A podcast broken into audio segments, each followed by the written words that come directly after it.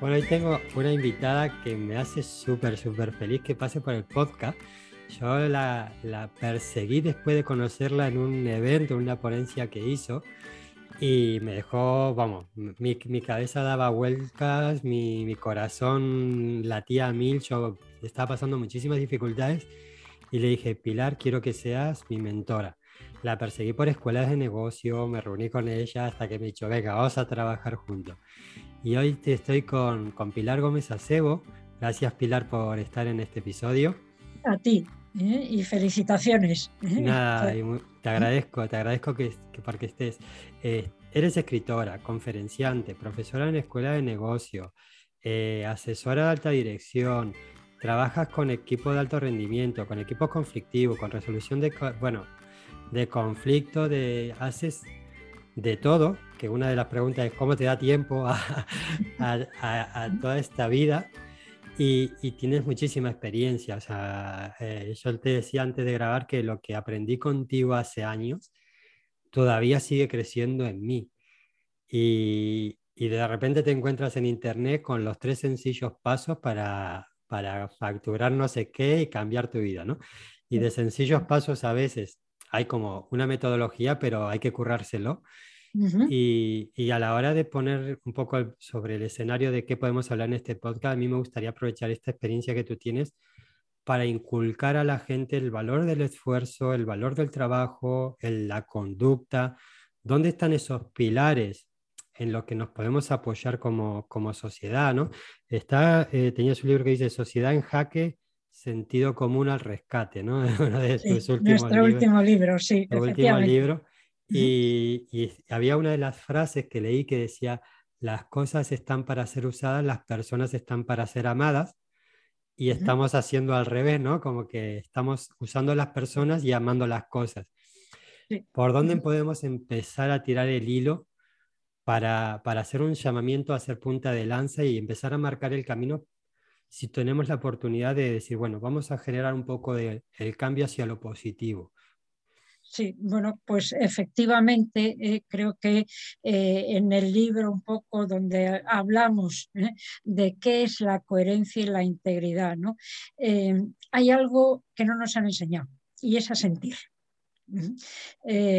hago alusión a Byung-Chul Han, ese filósofo coreano afincado en Alemania, que dice que en el ser humano lo primero, antes que el pensamiento, está el sentimiento. Esta es una de las claves. ¿Eh? Seguimos un poco metiendo la pata, seguimos cometiendo errores porque concebimos la realidad desde el plano racional prioritariamente. Y el ser humano no es un ser racional, es un ser emocional que razona. Esto es fundamental.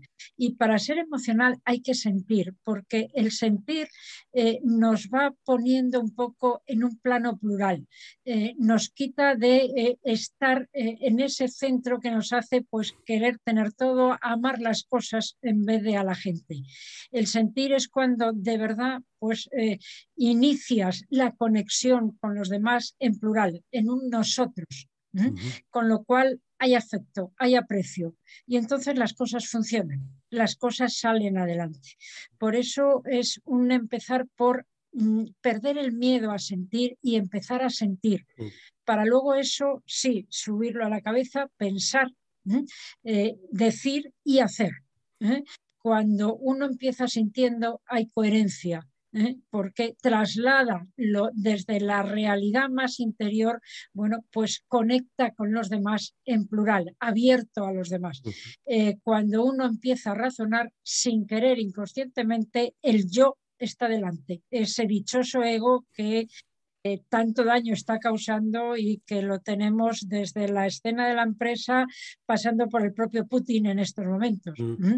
El ego enfermo. ¿Por qué? Porque eh, mete toda la realidad en la cabeza con uno mismo delante, con lo cual pues condiciona esa realidad. Mm. Me parece, es que hay para hacer 20 episodios de lo que acabas de decir, pero está por un lado en la parte del afecto, ¿no? Los negocios con afecto, que lo comentaba en uno de los episodios anteriores, vas a comprar y parece que no eres una persona, parece que ha entrado un robot ahí que lo que quiere es que me saque el dinero de su cartera, que me lo dé y que se vaya. habrá negocios en que están trabajando el afecto en, en, su, propio, en su propia empresa y si, y si tú lo estás pudiendo impulsar, me encantaría que cuentes algún caso o alguna experiencia, porque no solo es hacia el cliente, hacia los empleados. O sea, he pertenecido en grupos súper mm, de cantidad muy grande que no te dicen ni hola. Y tú, una de las cosas que me has enseñado es el buenos días de las mañanas va a la cuenta de resultados, ¿no? Y, y entonces, ¿qué podemos hacer para, para, para inculcar esa, ese afecto en los negocios, el velar por los demás? O sea, también tiene que ver con que no te tomen el pelo y, se lleven todo por la cara, porque también ahí habla tú de sentimiento y, sentimentalismo. y, y, entre esto, de qué se puede ¿Cómo se lleva el afecto a los negocios para alguien que lo quiera hacer, pero que, que en realidad ha aprendido de otra escuela, por así decirlo? Mm, sí, efectivamente, un poco es una de las claves. Eh, sintetizo un esquema que, bueno, trabajo también un poco con gente que, dio tus pasos ¿no? y que siguió tu iniciativa. Y es que, eh, fijémonos que, por ejemplo, eh, a un emprendedor se le dice que haga el DAFO, eh, debilidades, amenazas, fortalezas, oportunidades. Eh, y yo digo que no lo haga. Sí, nunca lo he hecho. ¿Eh? Claro, que haga el FODA. Fortalezas que cuando uno es consciente de sus fortalezas, disfruta tanto con ellas, porque fortaleza es aquello donde los demás han crecido o ganado gracias a mí. Mm. No he ganado yo a su costa, sino los demás han crecido gracias a mí. Y eso es tan satisfactorio que va abriendo puertas y oportunidades. ¿Eh? Y desde ahí pues ya frenaremos las, las, debilidades y las amenazas que surjan. Pero es tan potente eh, lo que tenemos dentro y no hemos sabido sacar a mm. escena. ¿eh? Eso que ahora trabajamos mucho en el mapa de éxito de la gente. ¿eh? ese éxito que es donde los demás ganan conmigo, no donde yo gano gracias a los demás. No el éxito como resultado, sino como esencia de lo que uno es, Exacto, y esa esencia ¿eh? es la que hace crecer a los demás, porque no hay dos seres humanos iguales. ¿eh? Cuando uno da con ese diferencial poco a poco, como bien decías antes, esto no es apretar un botón o un interruptor y salta. ¿Eh? Esto mm, hay que irlo un poco eh, cuestionándose todos los días, ¿no? Y por la noche decir, venga, eh, ¿qué, sí me ha salido bien y qué me ha salido mal del día? Y eso pues va dejando un pozo y el cerebro sigue trabajando sobre ello.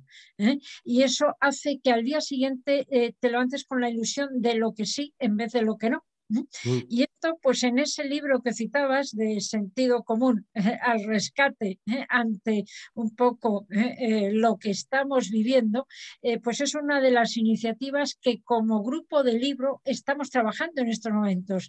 Y es una cohesión tal en el equipo que estamos deseando un poco, seguimos con unas conexiones y estamos deseando tenerla porque sabemos que vamos a salir todos enriquecidos. Incluso aunque disintamos, aunque no tengamos el mismo criterio, aunque es una, eh, un enriquecimiento que hace que cada cual en su día a día y en sus negocios triunfe. Y eso es lo que te lleva a ese éxito ¿eh? y que eh, permite, bueno, pues, pues que todos los días tengas ese muelle que te levanta de la cama a pesar de lo que estamos viviendo y de lo que nos está tocando un poco pasar. Sí, de lo que nos espera. Yo sí que en esto comparto también esta parte contigo, que muchas veces cuando hago la, hago, tengo una comunidad y hacemos quedadas grupales, y digo, como si todas, cada persona es diferente, ¿cómo puede haber negocios iguales? ¿no?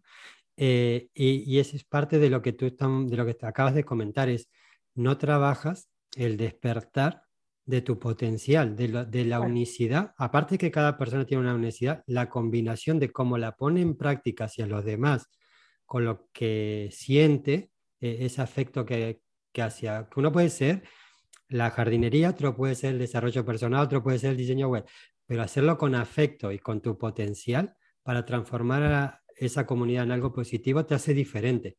Y buscamos muchas veces diferenciarnos copiando o haciendo algo diferente de lo que vemos en un entorno sin conectar con nosotros mismos. ¿Cómo lo ves tú esto, eh, este trabajo los emprendedores y los empresarios con lo que estás trabajando ahora, eh, ¿ya hay una cierta maduración o, o está muy, pues, muy eh, fuerte de romper? Eh, está con, eh, hay que, porque esto efectivamente no surge así espontáneamente, esto hay que entrenarlo, hay que trabajarlo para que surja. pero efectivamente, y, y, sí quiero advertir, cuidado con la ingenuidad, porque se pone de moda la palabra emprendimiento y te encuentras con verdaderos problemas y angustias, porque es muy bonito creer que uno ha dado con su diferencial, venga, y lo pongo en marcha. Eh, pero claro, eh, luego pues en el emprendedor viene Hacienda. Viene Hacienda y te dice, es que el 30% es mío. Y claro, eh, vale un mes, un inicio, pero eh, en las etapas más bajas, porque hay momentos álgidos, pero momentos bajos. Por eso es tan difícil superar los dos primeros años, eh, porque hay esos vaivenes que hay que saber aguantar. Por eso hay que calcular, y yo le digo a los emprendedores que pongan en marcha ese valor diferencial con otros, porque aunque hagas lo mismo, es distinto del de al lado, aunque sea lo mismo. Punto uno. Y punto dos, mm, que a pesar de eso, por los momentos que vivimos, que diversifiquen, que no se centren en una sola actividad, porque eh, eh, es muy complicado sobrevivir en estos momentos y las intenciones de los grandes financieros eh, que están dominando este mundo no son buenas. ¿Eh? Eso te iba a preguntar también. O sea, tengo, por un lado, porque claro, tomamos en la parte de, empezar de, el tema de emprendimiento. Eh, tengo la parte tuya de personal de que sé que has empezado con el coche y el maletero del coche era tu oficina. O sea, te quería un poco unos matices de cómo, cómo lo has vivido tú, eh, el, ¿qué, ¿qué has aprendido, qué fortalezas has descubierto tú de ti cuando te pusiste en marcha, ¿no? Con ese coche, con, ese, con esa oficina dentro del coche, a golpear puertas. Y luego vamos a la parte de qué nos estamos esperando socialmente y con qué vamos a tener que afrontar, porque tenemos que estar preparados porque, porque parece que no nos quieren, o sea, con la boca dicen una cosa, pero luego las acciones dicen otra. Entonces, lo tuyo, ¿cómo, cómo ha sido tu, tu camino de desarrollo tanto personal y empresarial? ¿Cómo has crecido ante la adversidad? Bueno, eh, yo siempre digo un poco que mi carácter, como el de cada uno, tiene su porqué. Eh, y yo nací pensando que lo y cuarto, cuando no existían las incubadoras. Eh, o muerdes la vida desde el minuto uno o te vas. Y ahí te agarraste. Eh, eso es lo que me ha hecho pues eh, un estilo de vida, un estilo de lucha y em, aguante eh, a pesar de, de, seguir mordiendo todos los días un poco esas dificultades para tirar para adelante. Y sí llegó un momento después de años de trabajo en los segmentos y sectores más duros de la sociedad, por un lado, y también del mercado, ¿no? en la máquina herramienta, en el sector editorial de ¿eh? Eh, venta dura. Es decir, eh, después de eso salí de una multinacional, efectivamente, despacho de esquina, chofer, secretaria, a, un pecho 205 con el maletero como despacho. y eso es lo que hace que no te pare nadie. Eso es lo que te va dando solidez, que no te regala nada, que no es fácil, pero que te va dando esa fortaleza interna y mucho pensamiento crítico, es decir, eh, cuestionarte mm, no a la gente, no, sino lo que te dice la gente a veces con la mejor intención, ¿qué pasa si es al contrario? Eh, y sacar tus propias conclusiones, aciertes o te equivoques, porque si aciertas adelante y si te equivocas ya tienes la alternativa, si has trabajado un poco esa línea de pensamiento crítico. ¿Eh? Entonces, bueno, pues eso es lo que te permite un poco ir eh, decantándote cada día con mayor solidez, con mayor volumen de información y de estar y vivir asomada. Y cuando de verdad vives asomado, eh, yo no tengo que casi que buscar información, me la dan hecha. Es tal el volumen de información que quieren compartir conmigo que me dicen es que eh, tienes más información que nadie, estás en un segmento privilegiado. No, es que eso se trabaja también. Es que la gente que te quiere apoyar y ayudar te informa, te ayuda y tú... ¿eh? Pues sacas las conclusiones adecuadas. Eh, dicho esto, pues efectivamente las conclusiones en estos momentos es que eh, los dos grandes lobbies transnacionales están eh, jugando con nosotros. ¿eh?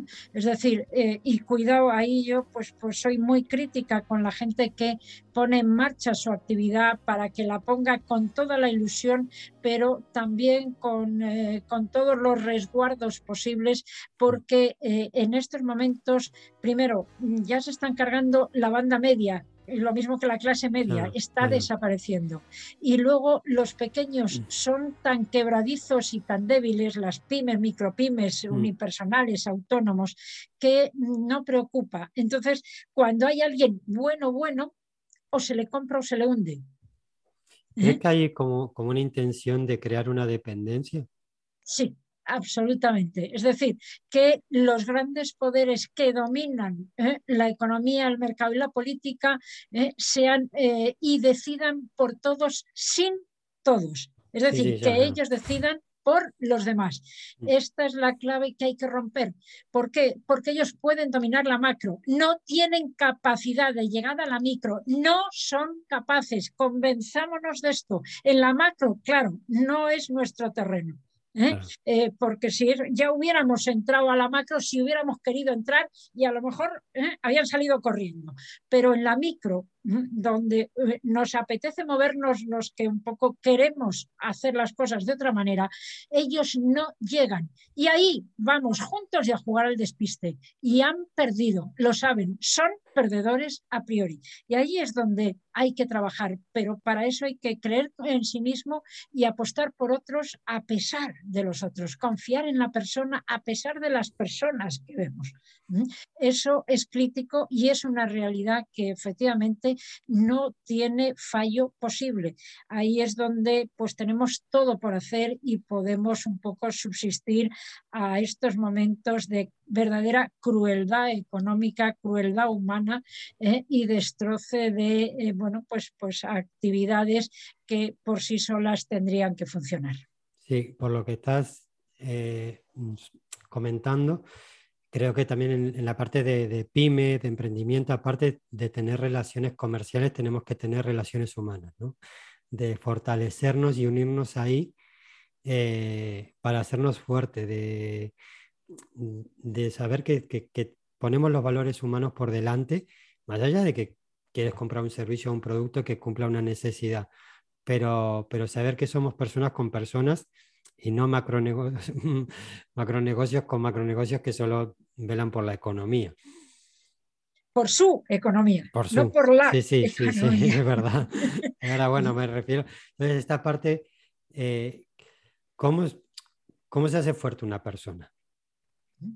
Eh, vamos a ver, es un poco empezar, yo lo sabes un poco porque, porque hemos eh, bregado mucho juntos, que eh, una de las cosas que yo le digo a la gente es, mm, por la mañana cuando te levantes, unos minutos de encuentro contigo mismo y pasa revista la agenda del día.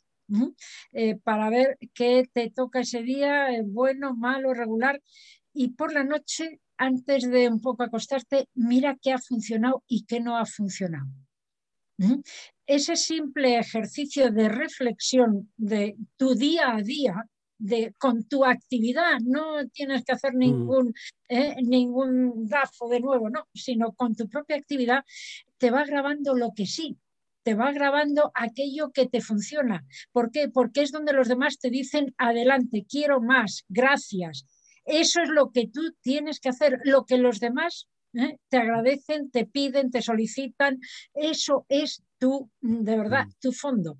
¿eh? Y ahí es donde te vas constituyendo y ahí es donde, bueno, pues creo que puedes ir solidificando un estilo de actuación.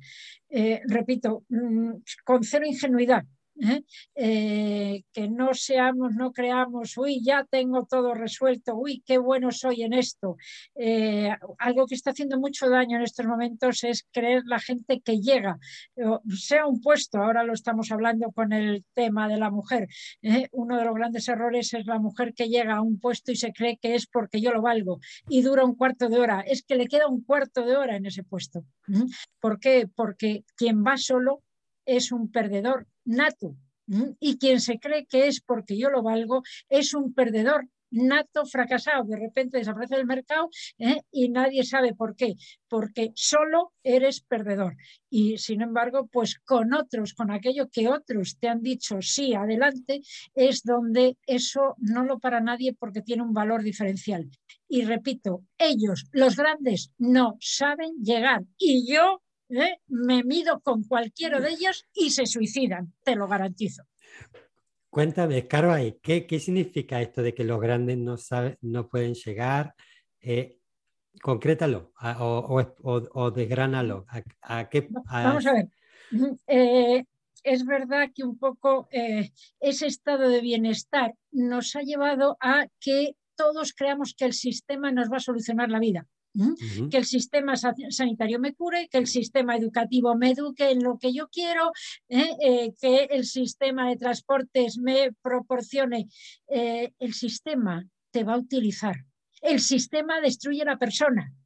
La persona modifica el sistema eso es lo que, por ejemplo, bueno, pues qué curioso que en todo esto que estamos hablando, el sistema educativo, ¿eh? que le exigimos no sé qué, ¿eh? la crítica, ningún sistema educativo va a, de verdad constituir ser humano, ninguno, ni los que se dicen de los países nórdicos, que no, que no es verdad. ¿Qué pasa? Pues que hemos constituido una serie de grupos donde, por ejemplo, se da asignatura de filosofía y pensamiento crítico entre familias, entre amigos, porque el sistema educativo no lo va a dar. Sistema sanitario. Mm. ¿Qué pasa? Pues que nos tienen absolutamente eh, demandantes de, ¿por qué nos enseña al ser humano que el mejor médico lo tiene dentro y que podemos generar anticuerpos? Nosotros. Y no ha nacido quien pueda con eso. ¿eh? Por mucha ¿eh? Eh, trampa farmacéutica que estén metiéndonos.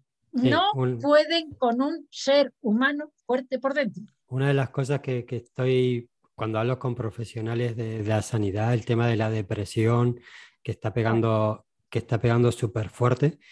y es curioso que tampoco se enseña, yo le, le, no te enseñan a ser feliz. No es que te digan la pastilla para ser feliz, ¿vale?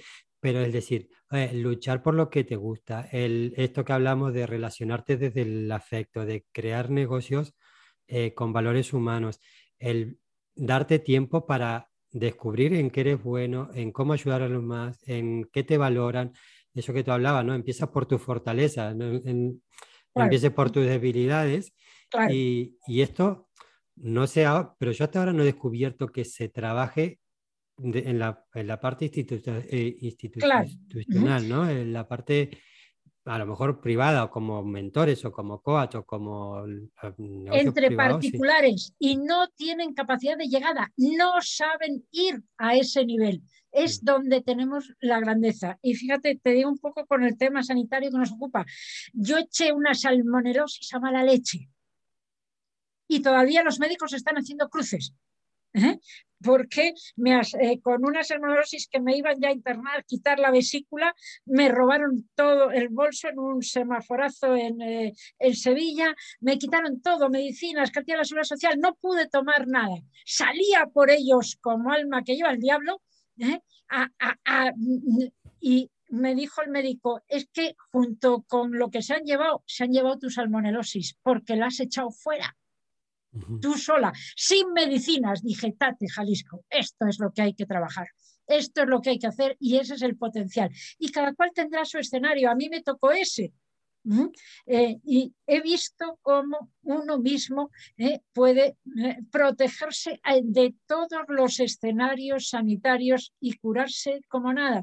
Y tú conociste a, un socio mío, bueno, pues que, que, con un cáncer de páncreas del 92 estamos en el 2022.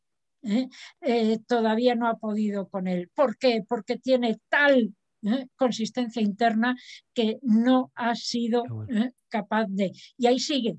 Y espero eh, por ahora seguirá por mucho más tiempo. Te lo digo todo esto a lo que me, está diciendo sobre la fortaleza interior.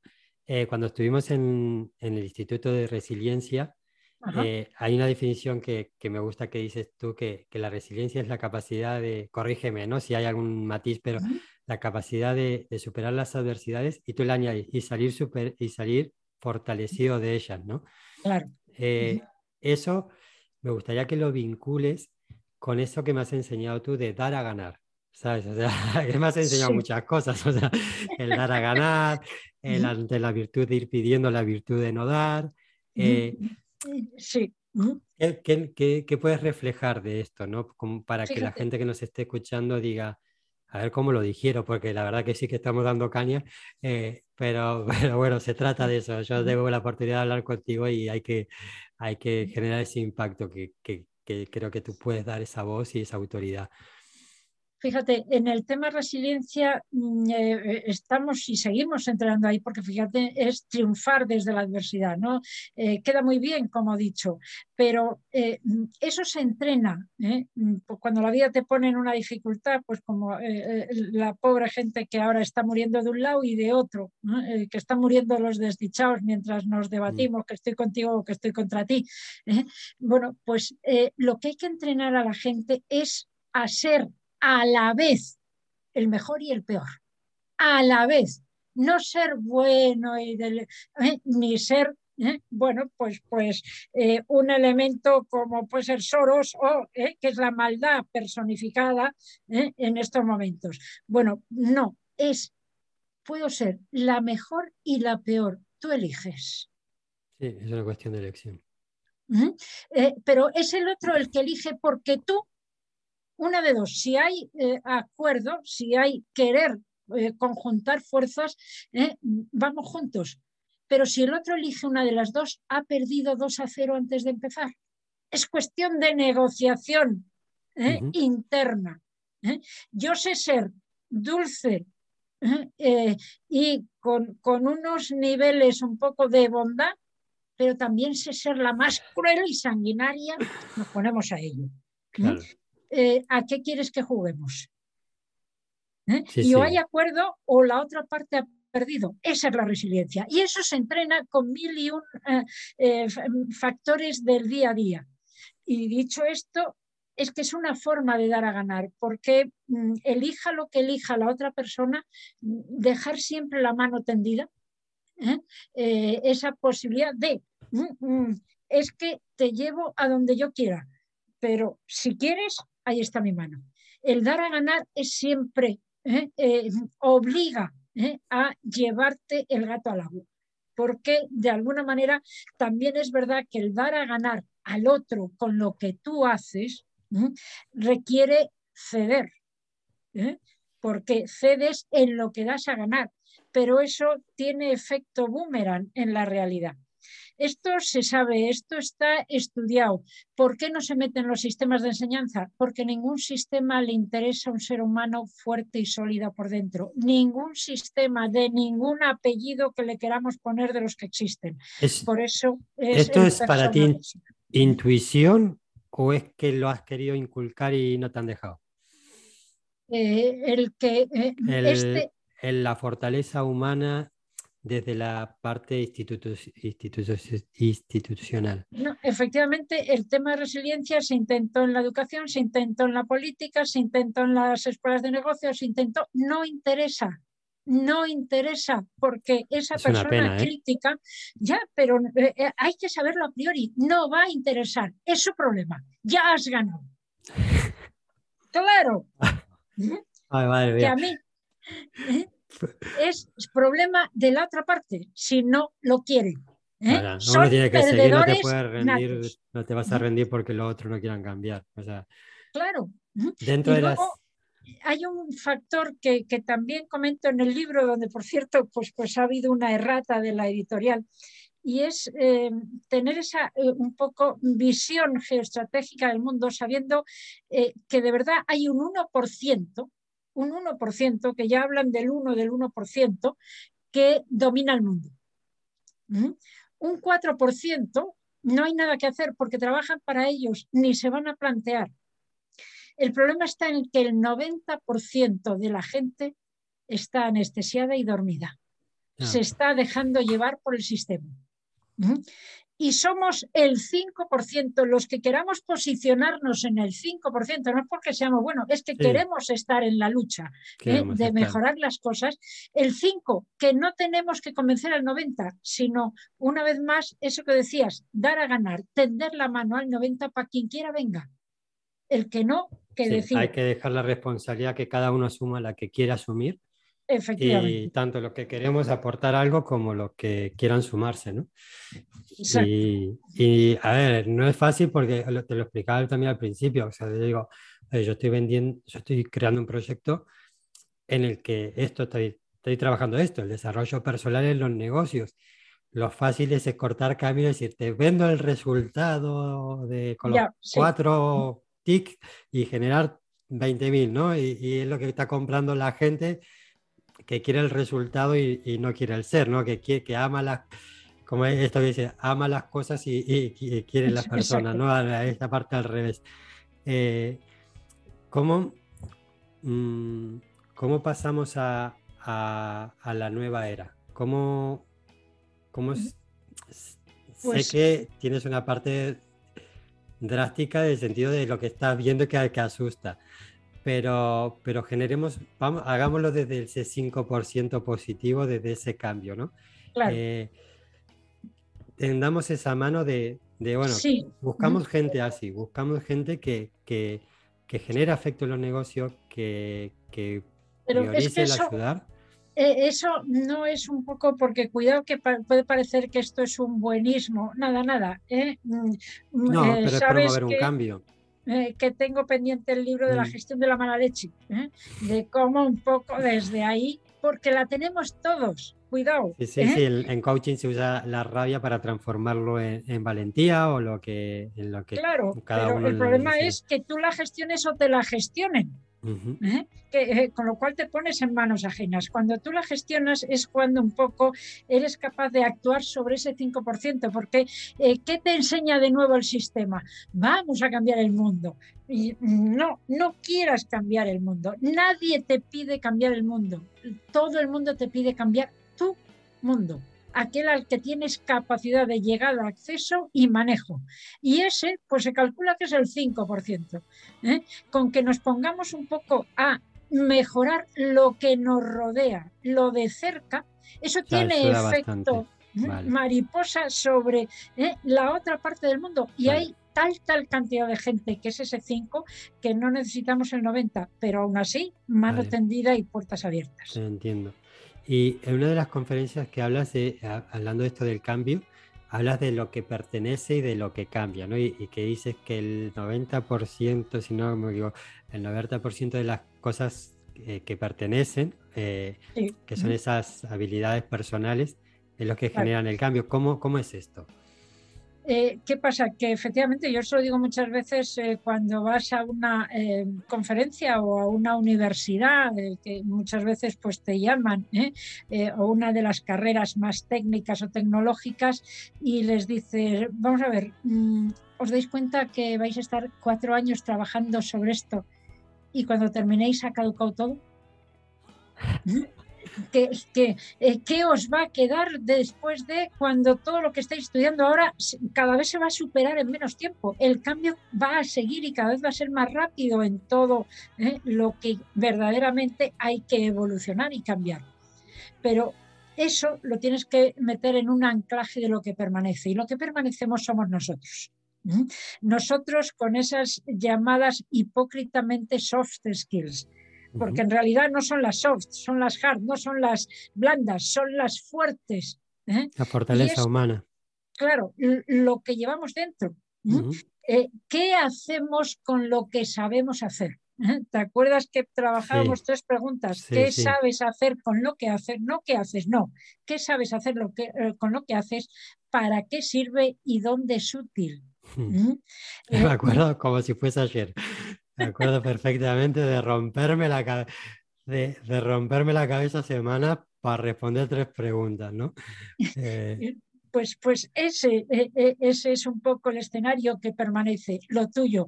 Venga, vamos a ir poniendo, y habrá días que, estén nublados como hoy, lluviosos, pero que sabiendo que sale el sol, bueno, pues, pues es que mm. hay dentro de nosotros está, déjalo que asome. Y luego no empeñarnos en dirigir la vida. Eh, si tenemos ese momento de reflexión, la vida nos dice por dónde. Eh, no queramos ser más listos que la vida, que lleva muchos más siglos aquí que nosotros y nos va eh, a suceder. Observemos qué, qué, nos está diciendo de lo que estamos viviendo, haciendo, diciendo, qué, qué nos dice, qué sí y qué no, con qué nos sentimos bien y con qué no. Esas son las soft skills. Deja que la vida te guíe y te soluciona. La vida no puede ir en contra de uno mismo nunca, porque dejaría de ser vida. Te digo que está siendo uno de los episodios más difíciles para mí de grabar porque yo me pongo a escucharte y me olvido que estoy haciendo el podcast. Me, pongo aquí como, que, disfrute de, escucharte, de despertar eh, eh, esta energía y, me, olvido, perdona, que tengo que preguntar. adelante, adelante, que yo también. Pues, me, encanta escucharte, me encanta escucharte. Eh, me gustaría que nos cuentes un poco eh, en la gente que, quiera trabajar contigo, que, quiera ubicarte, que sepa un poco pues en qué estás trabajando, en qué estás ayudando, eh, en, qué líneas de actuación te estás moviendo. Y bueno, tengo la, felicidad de que cada vez me van escuchando más gente de distintos países. Y la verdad que bueno, estoy muy contento con, con este crecimiento y, esta aportación, ¿no? y me gustaría bueno, que sepan, eh, el que quiera, pues eso, acercarse a, a, despertar esta parte de fortaleza, de, crecimiento, en tanto lo personal como en los negocios, que sepan lo que tú haces y, luego te, te, pregunto un par de cositas más y cerramos. Eh, bien, pues eh, vamos a ver mm, lo que he hecho es diversificar. Efectivamente, estaba un poco en ese negocio del asesoramiento, eh, que cada día pues resulta que los impuestos iban comiendo más sobre la sobrecarga de trabajo. ¿Qué hice? Mm, diversificar en muchos frentes. Estoy en consejos de administración, Estoy en 14 ámbitos de eh, enseñanza a nivel de escuela de negocios universitario. Estoy en la investigación social. Estoy publicando libros, escribiendo artículos eh, y de alguna manera, pues también eh, siendo asesora de efectivamente de personas muy fuertes que están en la toma de decisiones a primer nivel. esa diversificación es lo que te permite, pues que aunque, bueno, los avatares del día a día y, muchos de ellos provocados no eh, e intencionadamente, pues no te tumben, porque si no, el trabajar en este ámbito en una sola dirección tumba a cualquiera, porque ya hay quien se encarga de que esto no triunfe. Sí, sí, eh, o apagas la tele o, te tumba, porque es que hay veces que, te dan con, con, un guante todo abierto. El, que quería, em, a ver si para cerrar, sé que vas súper apretada de agenda y, no te quiero robar mucho más tiempo. Tranquilo, tranquilo. Eh, si podemos encontrar un caso, a mí me has contado algunos, yo ahora te los menciono, pero o, un caso tuyo o de un cliente que nadie conozca o de alguien que, que se ha conocido, que refleje un poco todo este, esto que estamos hablando, ¿no? Esto de, de, crecer, de ayudar, de no hacerlo desde yo soy el salvador del mundo, sino desde eh, mm, lo hago o sea, por el ayudar al otro, pero por ayudarme a mí y, esa fortaleza, ¿no? De, sentirse útil. Ahí me has contado el caso de la Fundación Serra Ferrer. Me has contado el caso del padre Damián, creo que también. ¿El padre, ¿Cómo se llama? El padre Ángel, que. Padre Ángel, perdón. Sí, que lo citaste en uno de tus libros de Brújula para Navegantes, eh, creo que fue el que lo leí. El, de, el de Resiliencia también, que se le, entrevistamos a varios de ellos, sí. Y, bueno, algún, alguna historia real, a mí me, me encantan los casos reales, que refleje un poco esta filosofía ¿no? de, de pensamiento crítico, de trabajo social, de fortalezas. ¿Qué se te viene a la mente? Lo pongo pues difícil, sé que, a lo mejor es complicado. efectivamente, lo de Vicente Ferrer vale la pena porque es un caso de éxito de la fundación que más pobreza ha quitado el mundo, pero sobre todo hay un caso de una persona con, las que con la que trabajé muy sólida, consejero delegado en una multinacional, que cuando Alemania le exigió un 30% de reestructuración de plantilla, él se plantó en Alemania y dijo, eh, miren, un 30% no, un 12% y dos años para lo que ustedes me piden en seis meses o el que se va soy yo. Y el accionista podrá ser interesado, pero no es tonto. Alguien que te plantea una alternativa. interesado, pero ignorante. Claro. ¿eh? Eh, es que es verdad, es que no nos creemos lo que valemos. Es que este hombre, si no se lo hubieran aceptado, hoy es vicepresidente mundial con todo Latinoamérica a su cargo, si no se lo hubieran aceptado, se hubiera ido porque la empresa no le merecía. Esto es lo que nos tenemos que convencer. Y la Fundación Vicente Ferrer, porque con esa frase que me enseñó Moncho Ferrer, eh, eh, es con la que han quitado mayor pobreza del mundo y es a la gente que logran sacar para adelante, decirle, no te lo quedes. Eso me lo has enseñado tú también. Devuelve algo donde lo recibiste. Mm. Esa, esa estela de araña es de acero. Sí, ese no te eh, lo quedes. Te digo que tiene un poco de, el podcast que hago, este, este programa, es un poco de eso, de, devuelve todo lo que has aprendido. Da un poco, o sea, eh, tienes que buscar el equilibrio, ¿no? Uno busca el equilibrio de decir, bueno, pues, hay servicios que son de pago, hay cosas que uno puede, pero uno elige, ¿no? Y, y el decir, crear un contenido que, pueda promover cambio, que pueda ayudar, que pueda hacer pensar a la gente, eh, es una manera también de devolver un granito de arena abiertamente efectivamente, ¿eh? que es donde disfrutamos, que en el fondo eso es el verbo vivir. Mm, a mí me encanta.